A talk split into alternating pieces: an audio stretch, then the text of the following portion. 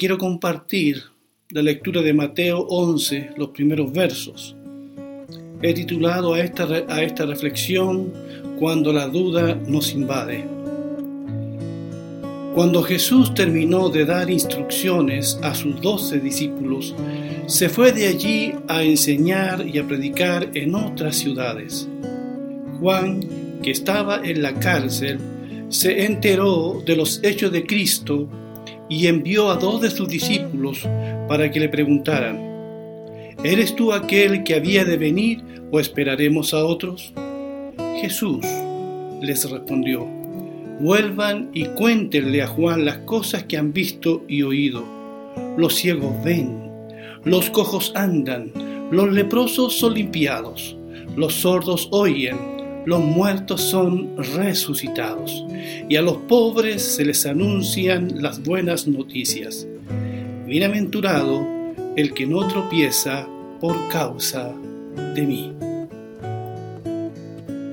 Todos y todas hemos pasado por días, meses o años en que hemos puesto en duda muchas cosas acerca de Dios y su palabra.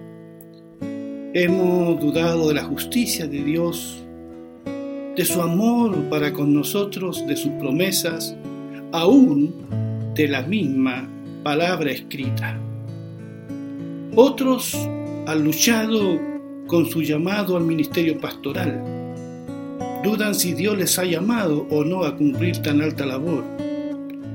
Cada cierto tiempo aparecen en el camino del cristiano estos nubarrones, por llamarlo así, de incertidumbre y dudas.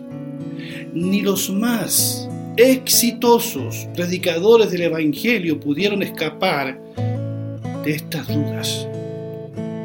Hoy veremos el caso de Juan el Bautista. ¿Qué fue lo que gatilló estas dudas de Juan respecto al Señor Jesucristo? Dice el relato que Juan estaba en la cárcel y allí se enteró de los hechos de Cristo y envió a dos de sus discípulos para que le preguntaran a Jesús, ¿eres tú el que había de venir o esperaremos a otro?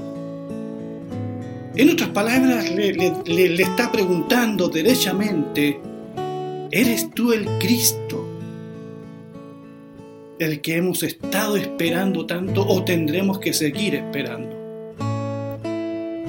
Uno se pregunta cómo Juan el Bautista pudo hacer esta pregunta a Jesús. ¿Qué nos queda a nosotros, verdad? Este es el mismo Juan que predicó el arrepentimiento en el desierto la Biblia dice que multitudes iban a escuchar a Juan. De él hablaron los profetas. Él fue el que preparó el camino para la llegada del Mesías Cristo. Él bautizó a Jesús en el río Jordán. Él fue testigo de esa voz que se escuchó respecto a Jesucristo. Este es mi Hijo amado en quien tengo complacencia. En una oportunidad, Juan dijo, es necesario que Él crezca apuntando a Jesús y que yo disminuya. Así que Juan el Bautista estaba en ese entonces seguro de que Jesús de Nazaret era el Cristo, el Salvador del mundo. Allí en Juan en el capítulo 1, verso 29 al 34, Juan dijo cosas de sí mismo, pero también dijo cosas de Jesús. Leo como, como dice, yo soy la voz de uno que proclama en el desierto, enderecen el camino del Señor, como dijo el profeta Isaías.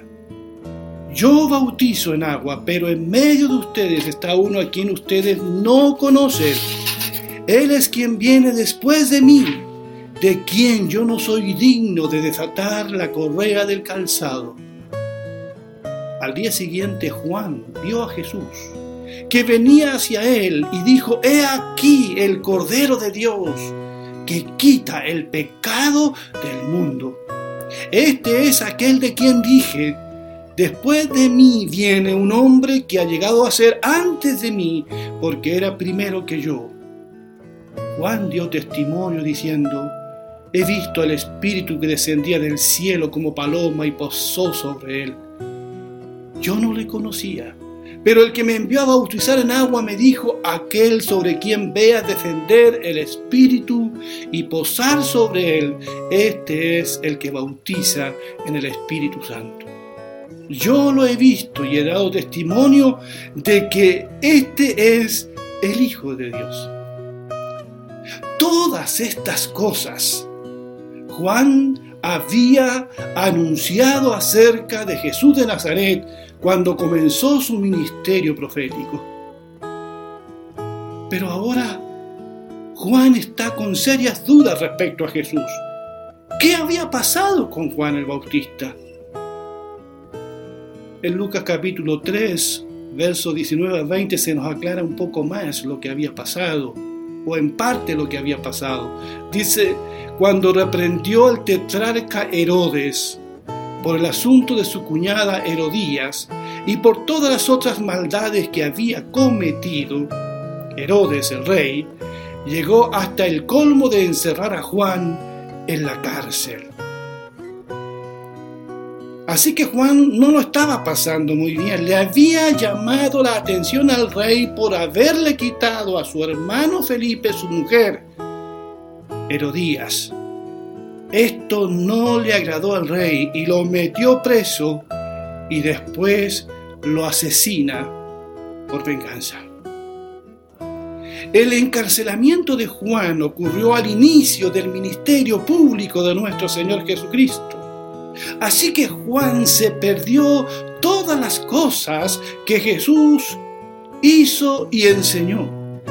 Él no pudo andar con Jesús como anduvieron los doce.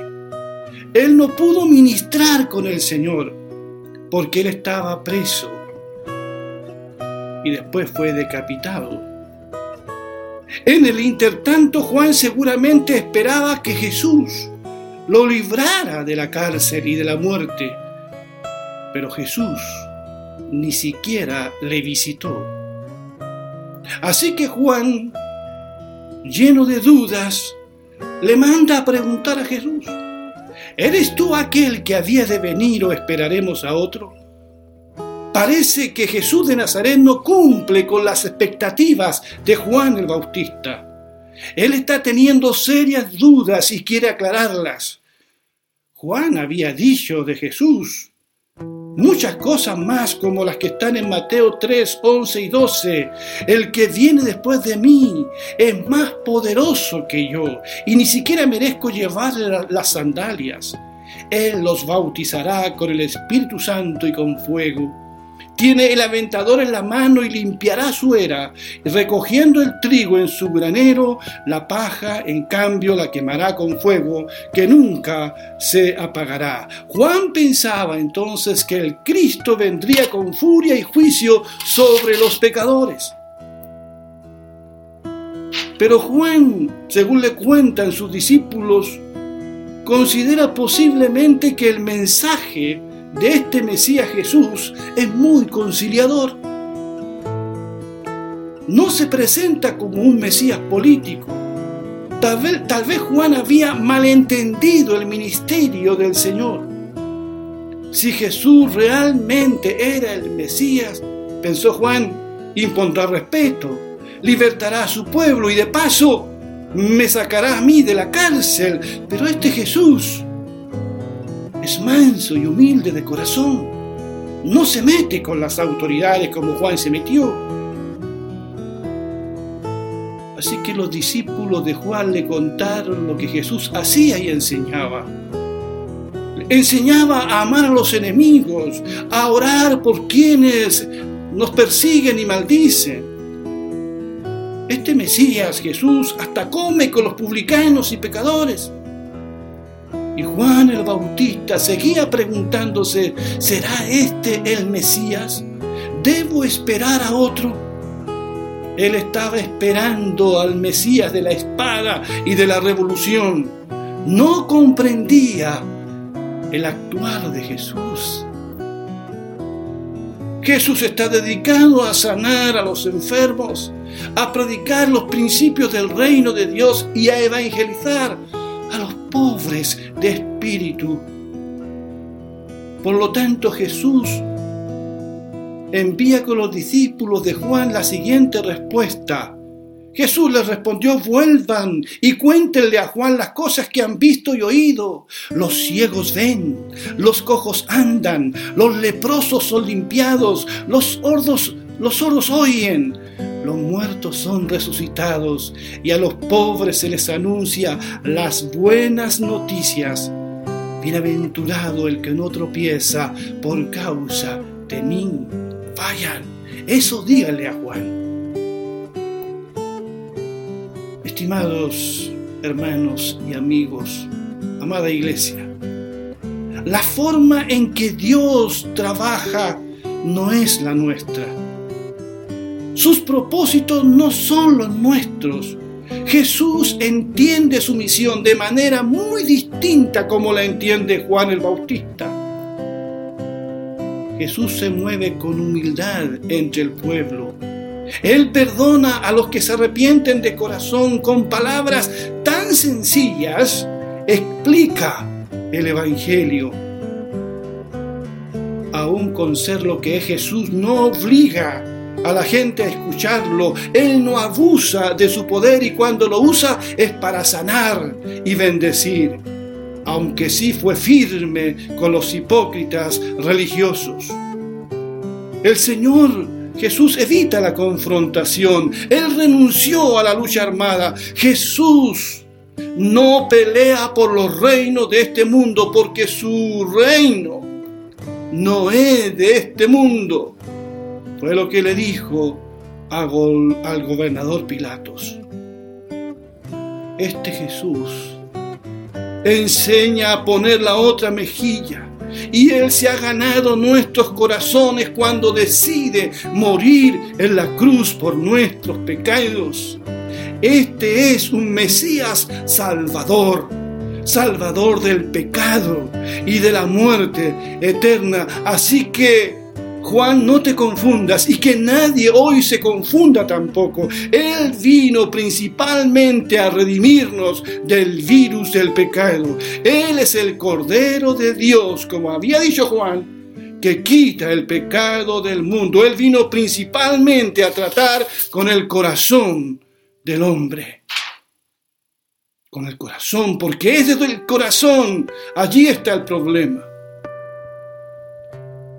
He visto a mucha gente recurrir a Jesús por otras razones, para que se le resuelvan sus asuntos temporales. Muchos se encomiendan a Jesús para que les vaya bien en un viaje, para salir exitosos de una cirugía. Jesús se ha convertido para muchos en una varita mágica, en una especie de talismán de la buena suerte. Y si Jesús o mejor dicho, el Jesús que ellos han inventado, no cumple con sus deseos, dejan de creer. Pancho Martel, ese cantautor que nos gusta tanto, escribió una canción cuya letra decía, ¿cómo es el Cristo que invocan tus labios? ¿Qué piensa tu mente y siente tu ser? ¿Cómo es el Cristo que te han enseñado? Y a quien no pudiste nunca comprender?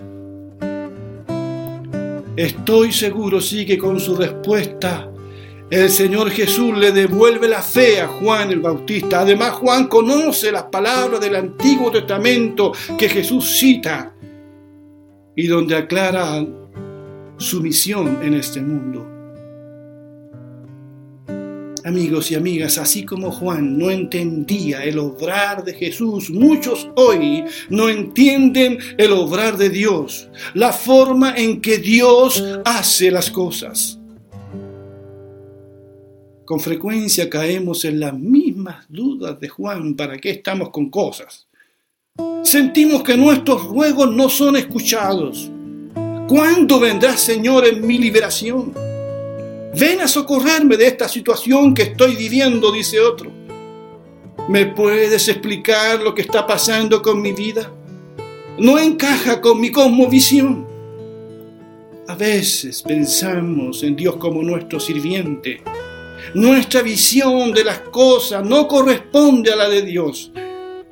Eso nos habla de lo poco que conocemos al Señor. Dios no está obligado a responder todas nuestras peticiones. A veces esas peticiones son egoístas, que no están en sintonía con la voluntad de Dios. Y como dice Santiago, a veces pedimos, pero pedimos mal para gastar en nuestros placeres. Podemos entender un poquito a Juan el encierro lo ha confundido. La cárcel lo ha confundido.